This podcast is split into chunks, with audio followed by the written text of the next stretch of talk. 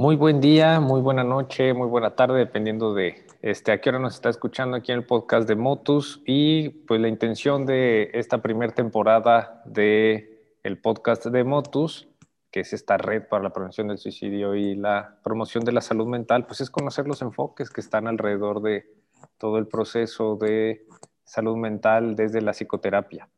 Y pues en esta ocasión nos acompaña Jesús Mendoza León él es psicólogo clínico, eh, tiene una maestría en terapia familiar y tiene diversos diplomados y entrenamientos eh, específicamente en el enfoque centrado en las soluciones. Él es fundador del Centro de Terapia Breve de Celaya. Eh, hizo su licenciatura ahí en la Universidad Latina y bueno, actualmente pues es catedrático, tiene consulta privada y desde este centro de terapia breve se ha dedicado también en formar y capacitar a psicólogos y este, a psicoterapeutas y yo creo que es una labor muy padre. Este, me tocó hace unos, unos episodios entrevistar a alguien del enfoque cognitivo-conductual igual, que hizo su centro con la intención de, este, de formar a otros. Y eso yo creo que es bien valioso, o sea, porque a veces creo que nos podemos quedar únicamente en decir las prácticas que se están haciendo no son las adecuadas y, y ya, y no dar la oportunidad de que otros se capaciten y pues hagan buenas prácticas, ¿verdad? Entonces, Jesús, muchísimas, muchísimas gracias por tu tiempo. Así es, Omar, gracias, muchísimas gracias a ti por la invitación y pues bueno, estamos a la orden para poder acercar a, las, a más personas al enfoque centrado en soluciones. Perfecto, entonces pues platícanos de eso, o sea, e, el, enfoque centrado en soluciones es parte de las psicoterapias breves, este, de qué trata. Haz de cuenta, yo, yo soy una persona que dice, yo soy un, posible este, candidato a psicoterapia y, digo, híjole, quiero, quiero entrar a psicoterapia y he escuchado que la gestalt, he escuchado que la psicoanalítica y que el psicoanálisis, he escuchado todas estas y luego escuché la del el enfoque centrado en soluciones. ¿Qué me puedo esperar? ¿Es para mí? ¿Cómo no? Cuéntanos. es, es muy interesante. La verdad es que eh, yo estudié la maestría en terapia familiar y después de la maestría, pues en donde yo conocí los diferentes enfoques de la terapia familiar, em, em, escuchas del enfoque estratégico, algo de la terapia narrativa, eh, por ahí eh, escuché también a lo mejor em, enfoques como el del MRI de solución de problemas, eh, pero en alguna, alguno de los módulos de la maestría estuvimos revisando justamente el enfoque centrado en soluciones. Fue relativamente breve, hicimos alguna demostración o vimos alguna demostración por parte de los maestros, eh, pero no profundizamos del todo en, en, realidad en ninguno de los, de los enfoques en particular. Entonces la profundización, digamos, fue posterior a la maestría en donde yo me empiezo a acercar muchísimo más. Esto surge a, partir de un entrenamiento que tomamos con Matthew Seligman, que es un terapeuta norteamericano eh, que actualmente colabora o trabaja, tiene un centro eh, para adolescentes en, la ciudad de Chicago. Eh, y entonces él vino a la Ciudad de México y realizó un entrenamiento y a mí me, impactó muchísimo el observar cómo él hacía este trabajo con las familias. Eh, desde el enfoque central en soluciones, hizo demostraciones, él sin hablar español, las familias no hablaban inglés, entonces tenían un traductor simultáneo y a mí me pareció que, la conversación fluyó de maravilla. Entonces me agradó muchísimo la forma en que Matthew Seligman llevó la, terapia y, pues desde ese momento yo me empecé a preparar, empecé a leer, empecé a, profundizar mucho más, a llevar algunos cursos y entrenamientos eh, para yo poder eh, de alguna manera llevar a cabo este, este proceso, ¿no? Te cuento, Omar, que la terapia breve centrada en soluciones surge en Milwaukee, en Estados Unidos. Eh, por allá de los años 70, finales de los 70, principios de los 80. Y, y los dos eh, principales fundadores de este enfoque son Steve DeShazer e Inso Kimberg. Ajá. Eh, Steve DeShazer eh, había tenido una formación ya en, este espacio del MRI, del Mental Research Institute en Palo Alto, California. Él tuvo esta formación ahí. Eh, uno de sus principales maestros fue John Wickland. Y John Wickland entonces le, le, enseñó una terapia creativa, una terapia novedosa, pero muy enfocada hacia la resolución de problemas. Ajá. Entonces, Steve DeShazer, eh, en el tiempo en que Steve DeShazer desarrolló su, formación como terapeuta, pues estaba mm, en auge una pregunta central en todos los modelos de psicoterapia. Ajá. Y esta pregunta central era eh, cómo se forman los problemas humanos y todas las teorías, todos trataban de contestar a esa pregunta de diferentes formas, ¿no? O sea, tú sabes que desde el psicoanálisis intentaron contestarla y siguen intentando contestar la base de teorías, eh, desde lo cognitivo-conductual que comentabas. Eh, desde los enfoques sistémicos, por supuesto, también tienen mucho de qué hablar de cómo se mantienen los problemas humanos, por ejemplo.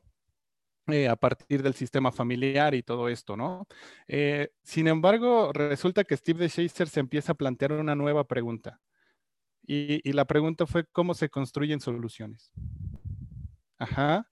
Es, es, una pregunta muy, que parece a lo mejor un poquito un juego de palabras, de decir, bueno, pues que no es lo mismo, cómo se forman los problemas, cómo se construyen soluciones, pero en realidad es una ruta y un camino totalmente diferente.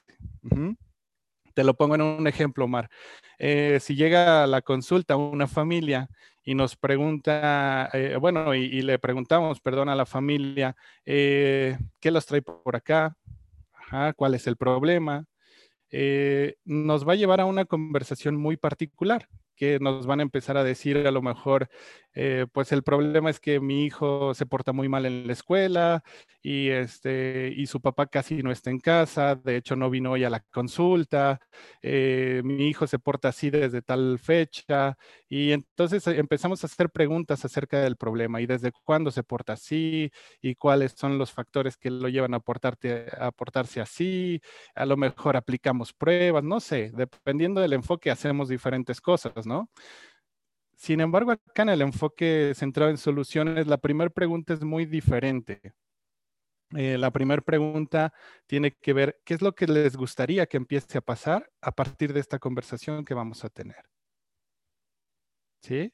Eso, eso hace un cambio radical en la forma en que empezamos a conversar, porque entonces la mamá nos va a empezar a decir, pues quiero llevar una mejor relación con mi hijo, me gustaría que en la familia tengamos mejor comunicación, eh, ¿sí? Y entonces empezamos a, delimitar un rumbo útil para las personas que, que nos consultan. Ajá, desde el primer momento.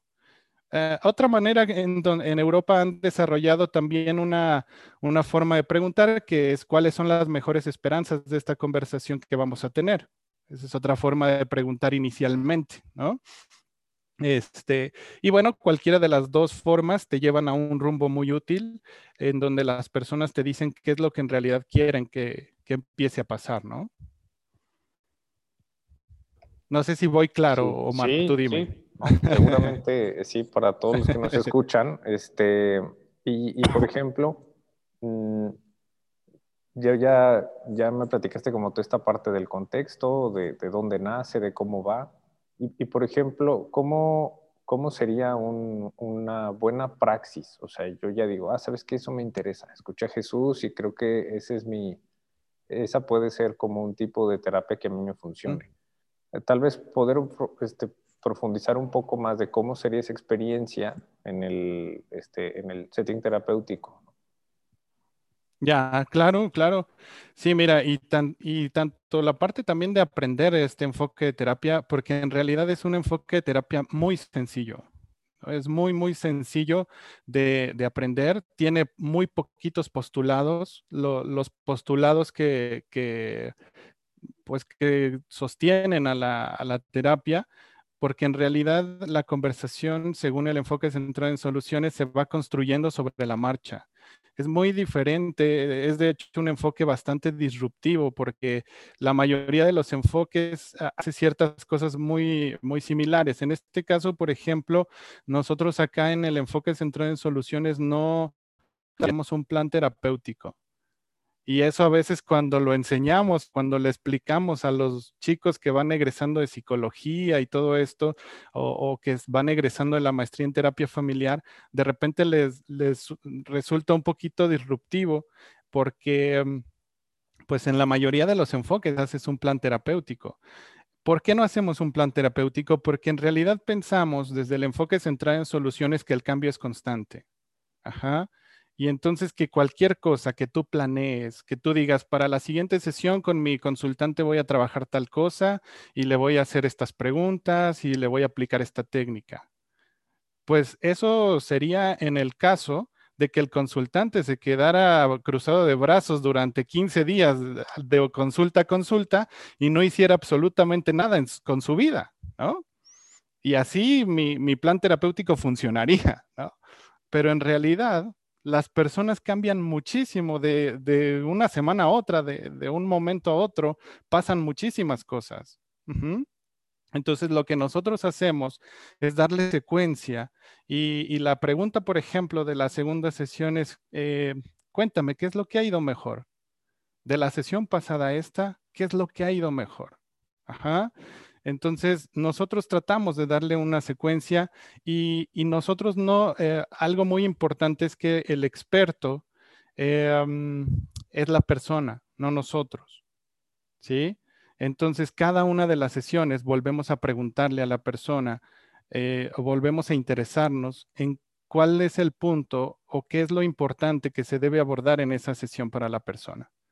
Entonces, a lo mejor en la primera sesión te hablaba acerca de su rendimiento escolar, pero en la segunda sesión le interesa mucho porque en esa semana eh, corrieron a su papá del trabajo y está preocupado. ¿Sí? Entonces, eh, en realidad no, llevamos una, una, línea rígida, no llevamos, sino que son conversaciones que se van diseñando sobre la marcha. Entonces, lo más interesante aquí es que el terapeuta es sumamente flexible, el terapeuta eh, va atrás de su consultante, no adelante de él. Atrás me refiero a que el consultante lleva la pauta. ¿sí? La persona dice hacia dónde se va a ir la terapia, incluso en, en términos de cuántas sesiones vamos a trabajar. Quien decide esas cuestiones son los consultantes. Y eso es muy diferente a cualquier otro enfoque de terapia. En este caso, quien decide son los consultantes. Cada una de las sesiones, Steve DeShazer decía que trabajes cada una de las sesiones como si fuera la primera o como si fuera la última. Ajá. Entonces, eso tiene un efecto bien interesante. Cuando tú le dices a un consultante, bueno, pues más o menos así como veo la situación, yo creo que vamos a trabajar entre 12 y, y 14 sesiones o el enfoque que yo trabajo es de 12 a 14 sesiones, pues entonces la persona de repente no se mueve, no hace cambios, no, no genera nada en las primeras 5 o 6 sesiones porque dice, bueno, nos quedan 10 o nos quedan 9, ¿no? Entonces eso, eso tiene un efecto, les, mandamos un mensaje a los consultantes. Entonces en el enfoque centrado en soluciones no tenemos un número determinado de, de sesiones, sino que más bien cada una de las conversaciones le preguntamos al consultante, em, eh, ¿crees tú eh, importante, crees tú necesario que volvamos a conversar en alguna otra ocasión más adelante? Y la persona, sí, claro, yo creo que esto se quedó eh, a medias este tema, o me faltó hablar de esto otro, este, sí me gustaría tener otra conversación. O hay personas que dicen, no, no, la verdad es que me voy muy claro, eh, me ha agradado mucho las ideas que hemos reflexionado en esta sesión y me parece que, aquí vamos a, dejarle, ¿no? Entonces eso es mucho más flexible en ese sentido, ¿no? Vamos, vamos. Ok, ok, súper. Y entonces, este, ahorita, perdón, que comentas esto de las eh, número de sesiones y frecuencias. En este enfoque, ¿cuál sería como el número de sesiones? Aunque no se lo digas, ¿no? Pero comúnmente cuánto, cuánto es un tiempo, este, tal vez promedio en este enfoque, y la frecuencia, o sea, es cada semana, es cada dos semanas, o todo esto la, la persona lo, lo, decide. Creo que eso sería como interesante. Sí, claro, eh, es correcto. Pues mira, en general, en mi experiencia, eh, la mayoría de, la, de los, pues si le queremos llamar procesos terapéuticos, eh, pues eh, están entre tres y seis sesiones aproximadamente. Ajá. Eh, pero igual, a Steve DeShazer, el, creador del enfoque, le preguntaban eh, de cuántas sesiones implica el, tu enfoque, ¿no?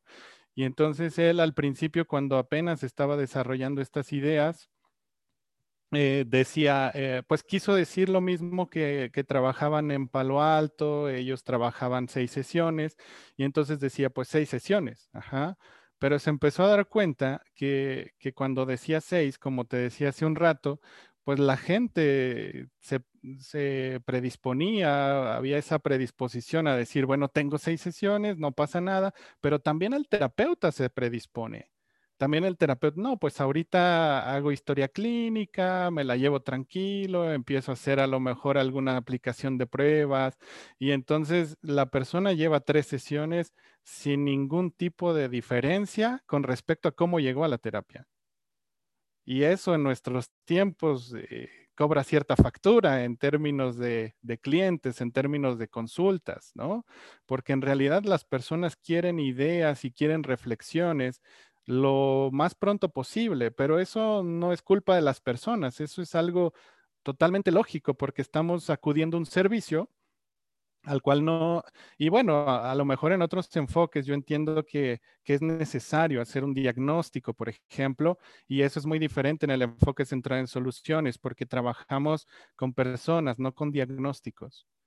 Entonces, en este enfoque no hacemos un diagnóstico en ningún sentido, Em, no necesitamos hacer eh, eh, un diagnóstico, porque en realidad lo que necesitamos es saber cuál es el rumbo hacia donde quieren llevar la situación que los lleva a consulta la persona.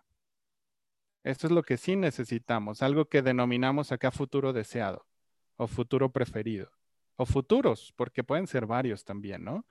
Entonces, este, eso, es, eso es lo importante para nosotros, eh, el encontrar lo que la persona quiere que empiece a pasar con su vida, con su relación de pareja, con su rendimiento en el trabajo, em, ¿sí? Y pensamos que cada persona está viviendo situaciones difíciles o vive desafíos en su vida totalmente normales del hecho de vivir, ¿sí? No, no le ponemos una etiqueta, no, no le ponemos una un nombre a lo que le está pasando. Es un modelo también que eso también es un poquito difícil de entender para los que lo empiezan a aprender. Es un modelo que, le llamamos teórico, ¿sí? Quiere decir que no lo sustenta ninguna teoría de base. O sea, nosotros no, no tenemos una teoría de lo que le está pasando a las personas, sino que construimos a partir de la teoría que los consultantes traen a partir de lo que les está pasando. ¿sí? Las personas mismas ya tienen una teoría de, y además no, no, estamos interesados en el origen o en la explicación del problema. Steve de Shazer por eso es que fue disruptivo, porque decía que tú puedes sin problemas construir, bueno, puedes construir soluciones sin necesidad de profundizar en el problema. Incluso a veces o en muchas ocasiones eh, llega una persona y nos habla de, que va por, alguna situación en particular y, jamás pedimos detalles, nosotros no los pedimos. Si la persona tiene la necesidad de hablar del problema o si tiene ganas de, expresar eh, alguna cuestión de, sus emociones acerca del problema y eso, claro que, está abierta el, espacio, ¿no? Pero nosotros no, no propiciamos conversaciones que, expandan los detalles del problema. Decía de Shazer que eh, hablar de problemas trae más problemas, hablar de soluciones trae soluciones. Ok. Y entonces, ahorita decías esto de eh, las personas llegan como con la intención de ideas, reflexiones, este, y, y entonces aquí, por ejemplo, el terapeuta pudiera dar como consejos. Ah, ya, e, es una buena pregunta. Los terapeutas en el enfoque centrado en soluciones nos limitamos a preguntar, solamente preguntar, desde algo que llamamos nosotros curiosidad genuina. Ajá. Eh, Anderson, una, terapeuta de Galveston, Texas, em, ella desarrolló ideas acerca de algo que llamó not knowing. El not knowing es... Eh, pues en realidad el no saber nada. Ajá. El no basarte en nada, el no, el no tener un sustento. Porque ¿qué pasa si nosotros tenemos el sustento de que todo viene desde la infancia, por ejemplo? ¿no? Entonces nuestras preguntas van a ir totalmente orientadas. Si la persona a lo mejor llega y nos dice, tengo muchos problemas, ok, pero cuéntame cómo te llevabas con tus padres. No, no, no, le dije a mi pareja. Sí, pero para mí es muy importante que me cuentes lo de tus padres. Y, la persona no entiende nada, ¿no? O sea, la persona dice, ¿por qué me está preguntando de mis padres si yo lo que vine es hablar de mi pareja, por ejemplo, ¿no? La pregunta de los padres tiene un sustento teórico, en la teoría seguramente psicoanalítica o en alguna teoría en específico, de que de ahí vienen ciertos problemas. Entonces, como acá no tenemos un sustento teórico, tenemos postulados teóricos y tenemos principios que rigen la práctica centrada en soluciones. ¿Sí? Pero eso no es teoría de por qué ocurre el problema o cuál es el origen del problema. De eso no sabemos nada, eso lo vamos construyendo sobre la marcha eh, en compañía del consultante y la persona que, aparece ahí en nuestra consulta y tenemos ese, ese trabajo nosotros de, empezar a explorar, eh, pero sobre todo esas soluciones, ese otro lado de la moneda que, muchas veces no se habla en la terapia, ¿no? Yo cuando trabajaba otros enfoques, incluso más psicodinámicos, más desde el enfoque psicoanalítico, recuerdo mucho que dentro de la historia clínica había un apartado ahí muy olvidado que se llamaba expectativas de la terapia, y eso viene en todas las historias clínicas, sea del enfoque que sea. Pero en muchos enfoques les preguntan a las personas cuál es su expectativa de la terapia, te dicen tres, cuatro cosas, las escribes, y lo olvidas y te dedicas a explorar acerca del problema, ¿no? El, giro más importante del enfoque centrado en soluciones es justamente que esas expectativas de la terapia se convierten en el pilar más importante de la conversación. Y eso hace una gran diferencia en la práctica. Em, y, en la efectividad de la terapia y en la comodidad que tiene, porque imagínate lo cómodo que resulta para las personas hablar únicamente de lo que ellos esperan, de sus sueños, de sus, de sus expectativas, de empezar a imaginar y a dar muchos detalles de cómo va a ser su vida sin el problema. Ajá. Y, resulta que mientras más hablamos de la vida sin el problema, em, las mismas personas van desarrollando formas espontáneas de ir hacia ese, a ese camino, ese rumbo, esa meta. ¿no? Entonces, eh, ni siquiera necesitamos técnicas. En este enfoque no dejamos tareas, por ejemplo. Eh, lo, lo, que sí necesitamos es que la persona visualice ese futuro deseado y dar muchos detalles de cómo se va a sentir la persona cuando eso ocurra de qué va a pasar en la vida de la persona, de qué efecto va a tener para las personas que están a su alrededor a partir de que eso ocurra. Entonces se vuelve, se vuelve muy interesante. Eh, Steve de Shazer escribió un artículo y con ese empezó el enfoque centrado en soluciones que se llama La muerte de la resistencia. Fue un artículo también, como te decía, muy, muy revolucionario para aquella época. Eh, y él hablaba en este artículo que, en realidad eh, la resistencia no es un concepto útil, ¿sí? O sea, ir hacia, hacia tus consultas desde la idea de que algo no funcionó con tus consultantes porque estaban muy resistentes, porque no era el momento para que hicieran terapia, porque, ¿sí? Entonces aparece la resistencia, pero, pero ellos decían desde el grupo de Milwaukee que la resistencia únicamente aparece y por eso ellos no, para ellos no existía la resistencia, aparece cuando tú empiezas a preguntar cosas que la persona no quiere contestar, cuando tú abordas temas eh, difíciles o dolorosos para la persona que en realidad no quiere, ¿no? Entonces, cuando tú preguntas con mucho respeto, cuando tú te acercas a lo que la persona eh, y únicamente preguntas acerca de lo que para la persona es importante, eh, no, no lo que para el terapeuta es importante porque tiene una teoría de fondo, sino lo que para la persona es importante.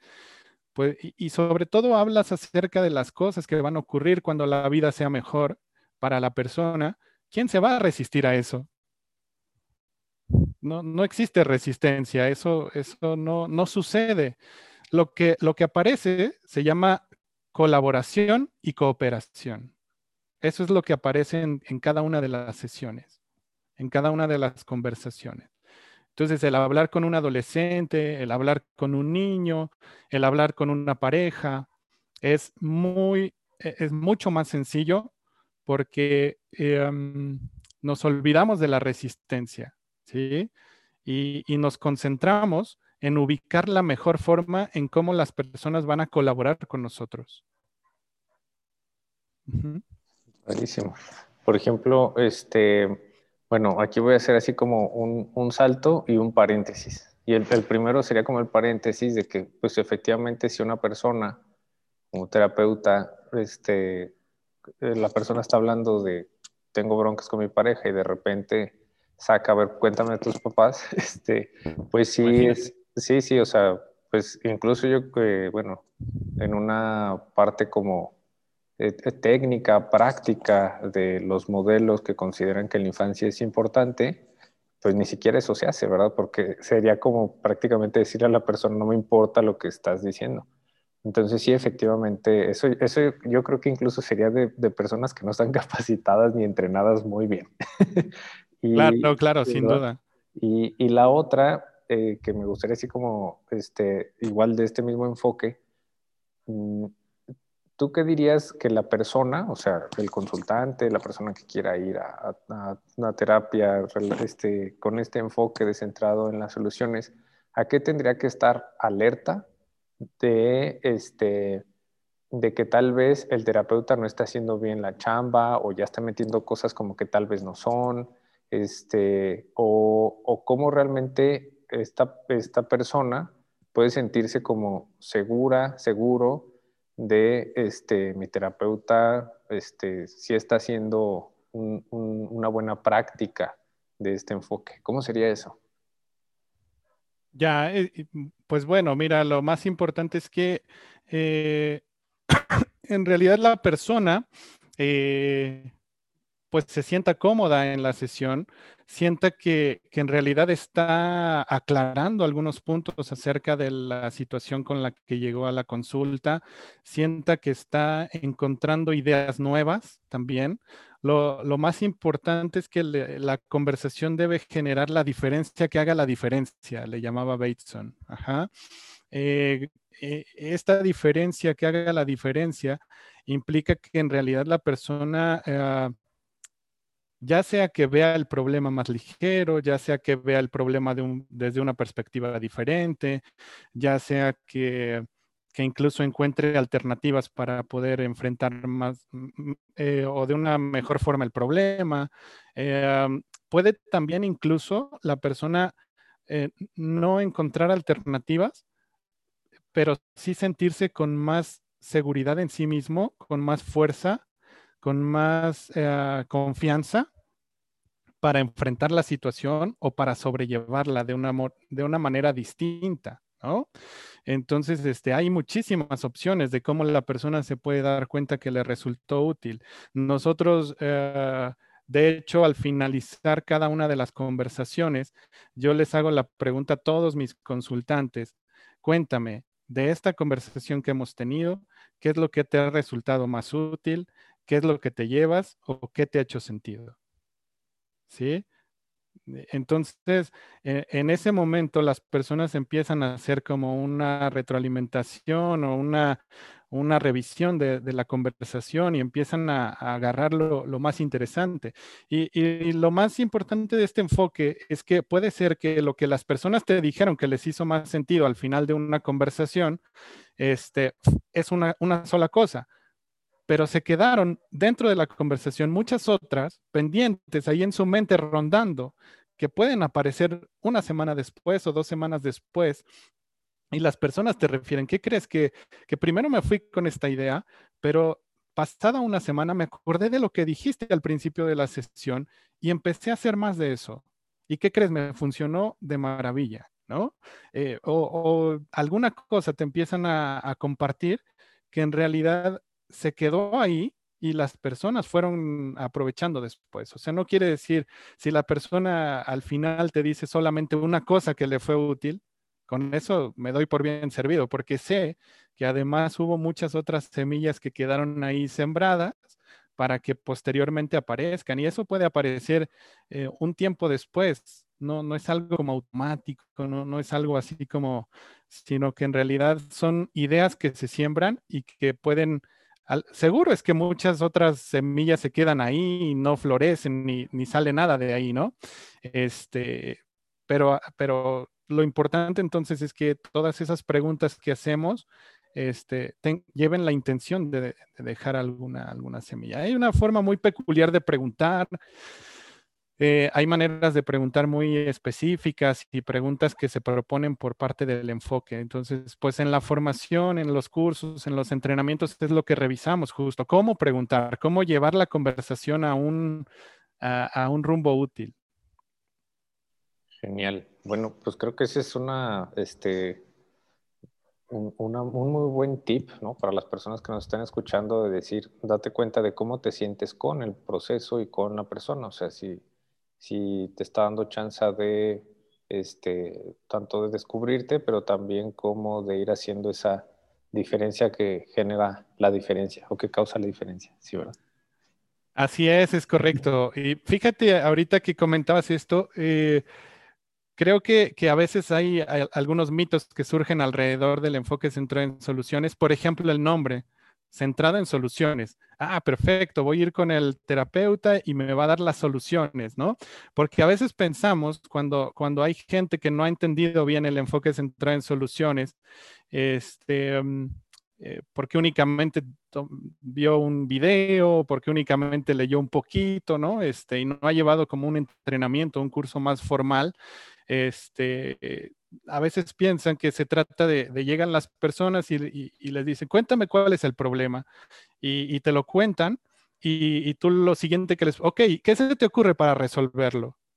Y entonces yo, yo le digo a la gente que a veces piensa eso, que, que si las personas supieran qué hacer para resolver el problema y te pudieran contestar esa pregunta, ni siquiera estarían contigo consultándote.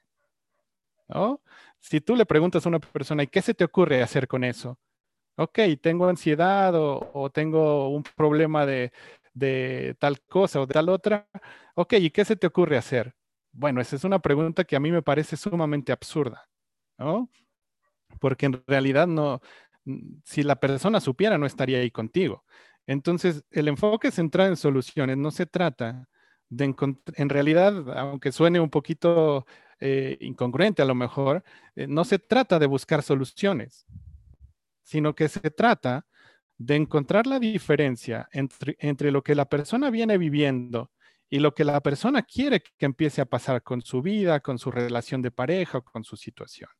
Entonces, cuando la persona ubica esa diferencia entre lo que está pasando ahora y lo que puede llegar a pasar si, si empieza a mejorar, esa, esa diferencia es lo más importante. Porque el paso de aquí a acá, la persona lo da por sí sola. ¿Sí? Nosotros nos encargamos de descubrir este otro lado de la moneda, de, preguntarle a la persona los detalles, pero también nos encargamos, eh, Omar, de, de que la persona ubique sus fortalezas, sus habilidades y sus recursos. Porque de qué serviría si tenemos ya el futuro deseado si la persona no se siente con la confianza de ir hacia allá?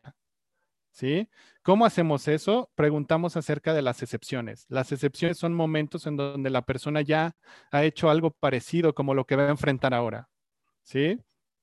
Entonces eso a la persona le da más esperanza, le da más ánimo eh, y empieza a ubicar como cuáles son sus armas para ir hacia ese, a esa situación, ¿no?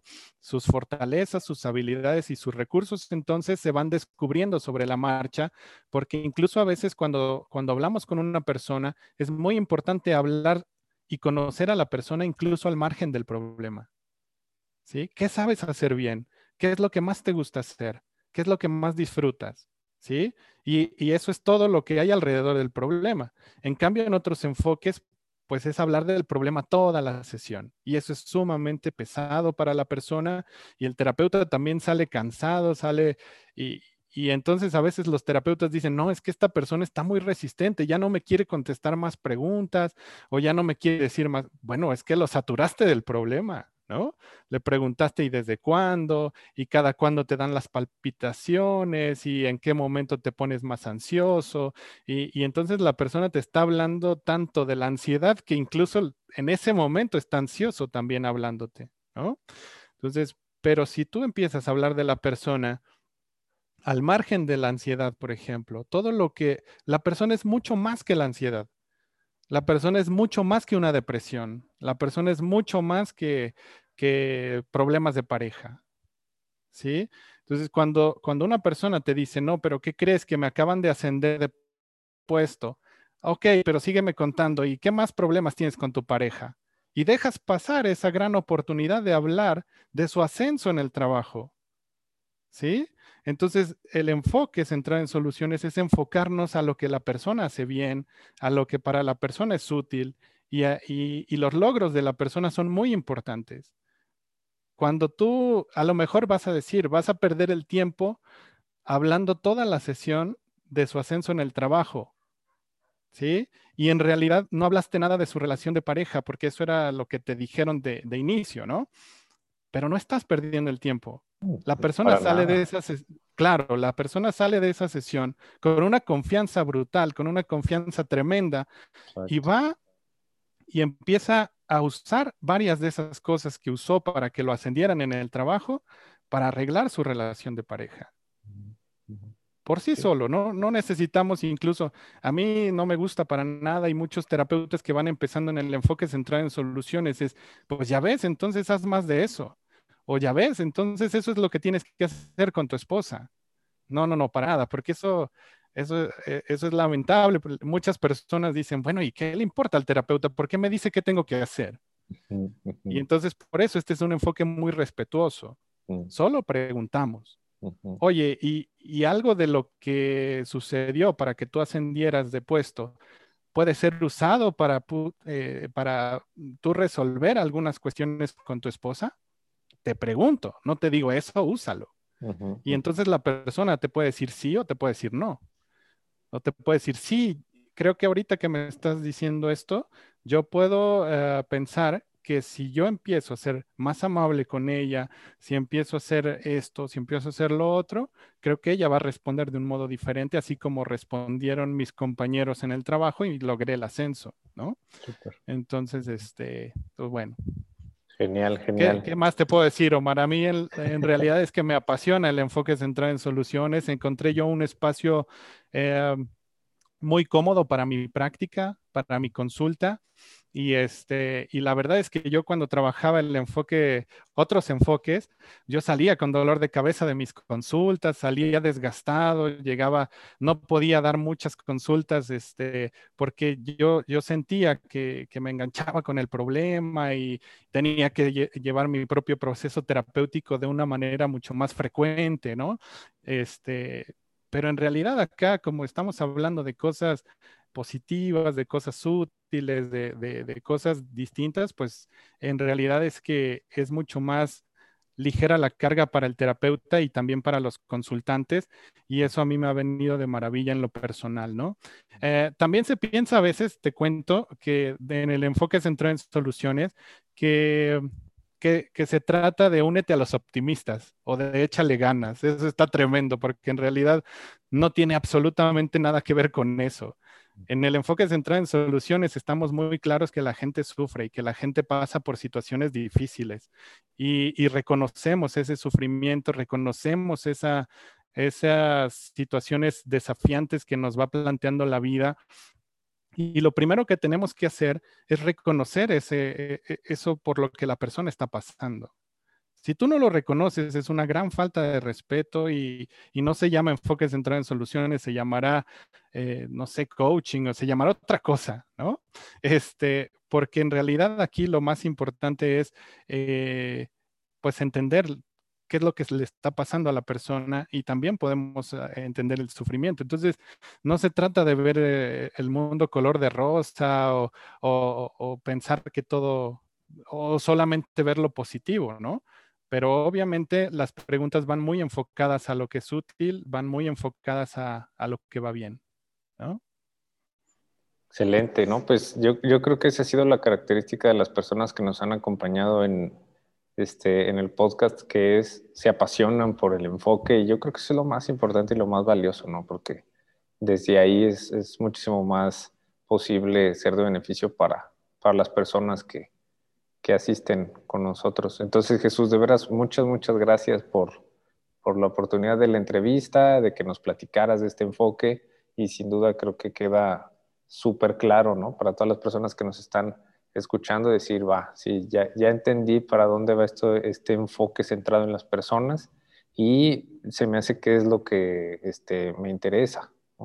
Entonces, súper padre. Muchas, muchas gracias Jesús y este, pues eh, tendremos una colaboración nuevamente después, este, ahí con, con, lo de las técnicas que me platicabas y bueno, pues muchas gracias. ¿Cómo te podemos contactar? Por cierto. Ya, ya, ya, claro que sí, claro que sí, Omar. Pues bueno, tenemos nuestra página en Facebook, eh, estamos como Centro de Terapia Breve de Celaya. Ahí ustedes pueden eh, ubicar eh, los teléfonos, ubicar todos los servicios que ofrecemos.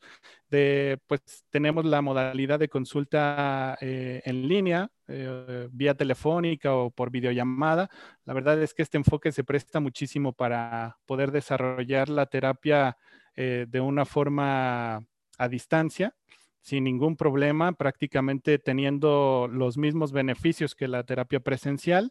Y eh, pues bueno, también nuestro, nuestro consultorio aquí en, la ciudad de Celaya, Guanajuato. Em, y eh, pues ahí también estamos ofreciendo algunos cursos, algunos seminarios y entrenamientos. Te cuento, Omar, que, que la preferencia que nosotros tenemos es por formarnos directamente con los, con los autores de los libros, más que con más, que ir a un diplomado en una universidad en donde un maestro te explica un autor, ¿no? Entonces, eh, pues en realidad a nosotros nos gusta más tener el acercamiento con los autores, conseguir que, nos den, y más ahora con, la, con las ventajas de, lo virtual, pues tenemos la posibilidad de, de, tener eh, entrenamientos con gente de, Australia, entrenamientos con gente de Estados Unidos, de Europa, este, y, muy complementado. Regularmente lo tratamos de complementar con terapeutas mexicanos que están trabajando muy fuerte en el enfoque centrado en soluciones. Eh, es maravilloso ver cómo alrededor del mundo hay muchísima gente que está practicando el enfoque centrado en soluciones de una manera muy buena y este, pues aprender de, los que ya llevan un poquito más de recorrido que nosotros está genial y, lo hacemos de manera directa, no, no leyendo sus libros y y, tratando de que alguien nos los explique, ¿no? Ellos mismos nos, nos hacen llegar esa información de primera mano. Padrísimo, padrísimo. Bueno, pues eso también creo que es de mucho beneficio para cualquier psicólogo, psicoterapeuta que nos esté escuchando que pueda este, acercarse. Y sí, este, pues ya, este, yo estoy inscrito en uno y bueno, pues bueno, ya casi. este, pero ya, ya el preregistro listo. Entonces, nuevamente Jesús, muchísimas gracias por este por tu tiempo y pues seguimos en contacto. Muchas gracias. Claro que sí, Omar, que tengas excelente día y saludos a todos los que siguen tu podcast. Gracias.